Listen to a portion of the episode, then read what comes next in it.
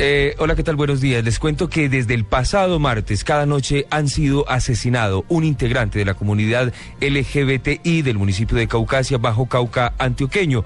Como detalle particular, todas las víctimas han sido encontradas por las autoridades con dos disparos en la cabeza. Los crímenes han sido cometidos en sitios de venta de consumo de estupefacientes, según lo explica el secretario de Gobierno de Antioquia, Santiago Londoño Uribe. Estas muertes han tenido que ver con el tema de pues, lucha contra el, el tema de plazas de vicio o temas que tienen que ver, digamos, eh, con el microtráfico en general. Repito, eso hace parte de una hipótesis que se están investigando.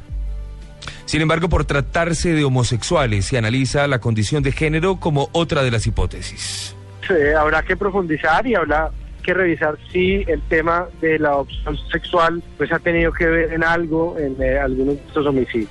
Las víctimas han sido identificadas como José David Valencia Hernández, Jesús Alberto Mazo Úsuga y James Brian Gómez Gómez. Varios de ellos ya habían recibido amenazas. En Medellín, Wilfer Sánchez, Blue Radio.